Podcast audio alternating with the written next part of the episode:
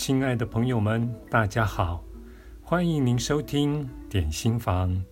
今天要为您选读的这篇文章是出自于《死过一次才学会爱》这本书，作者是艾妮塔·穆扎尼，译者为随鹏，由向实文化出版。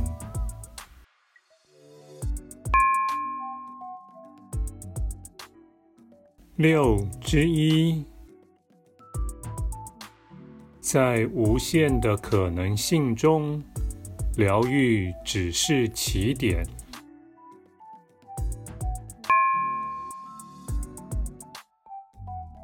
此刻，你拿在手里的这本书，是顺其自然发挥作用的最佳证据。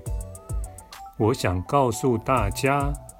如果不是发生一连串的事情，这本书就没有机会问世。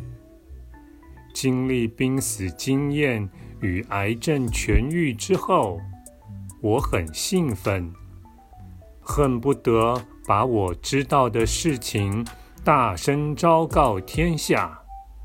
我希望大家都能知道。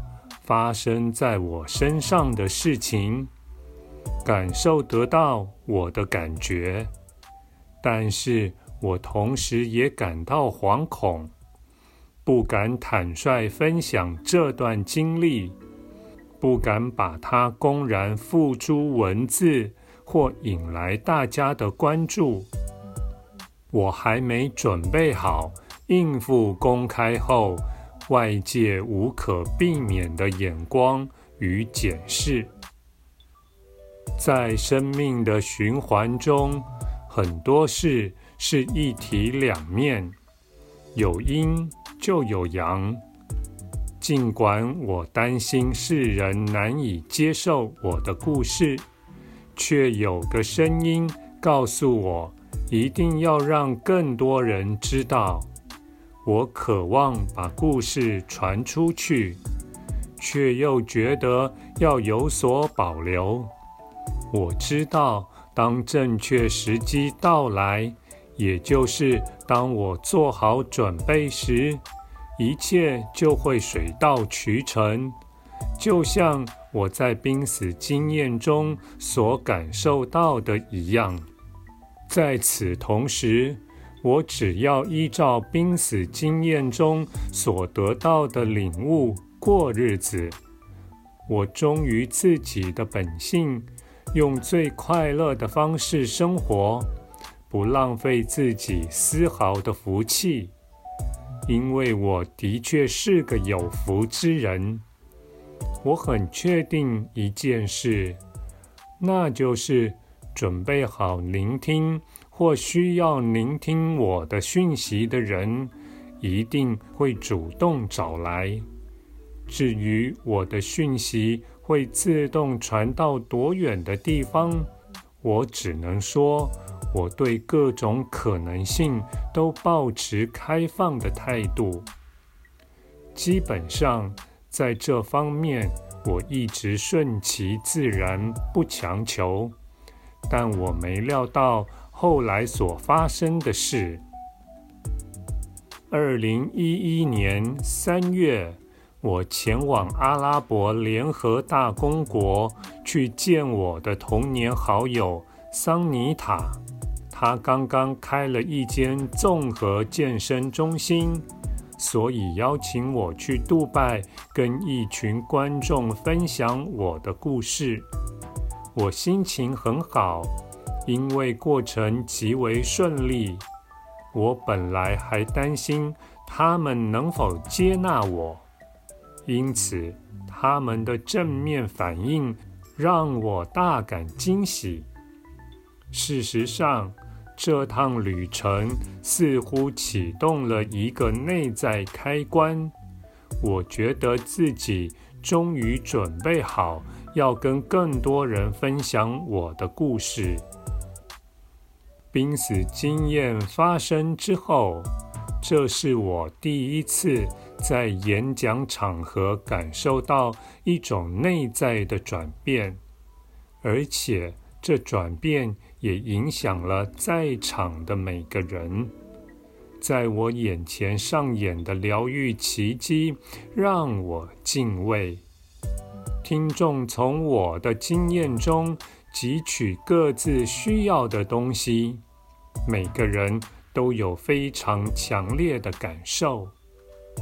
我再次体认到，其他人的确需要知道我的这段经验。我发现自己过得太封闭，没有释放出真正的自己。我再度因为恐惧及不安而隐藏了真实的自我。这次来到杜拜，我再次感受到。那个广大又美好的自己，我已经做好准备，可以迎接任何人生挑战。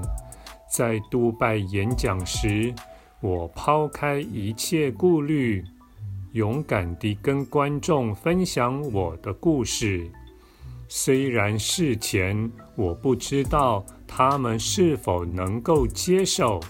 但我愿意承担未知的结果，也对不确定的未来深具信心。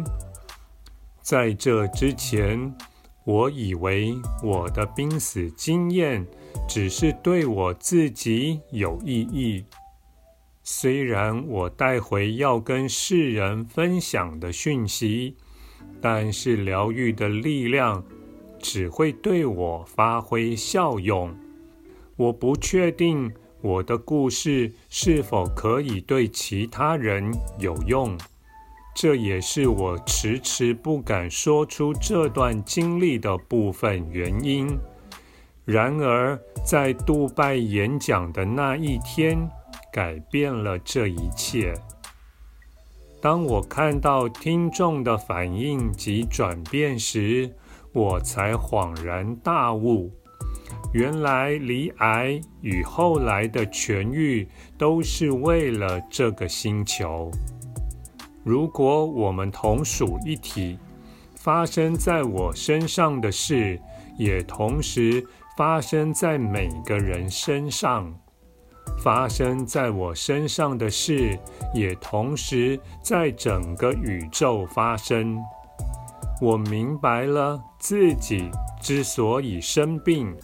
之所以选择重返人生，就是为了成为一个疗愈他人的工具。不只是身体上的疗愈，更重要的是情绪上的疗愈。因为感情才是现实世界背后真正的推手。先前我认为。癌症的疗愈就是这趟旅程的高峰，毕竟这件事在当时可说是我人生的顶点，故事的结局。可是等我到了杜拜，才发现疗愈只是起点，这是更伟大计划中全新的一章。我所要做的。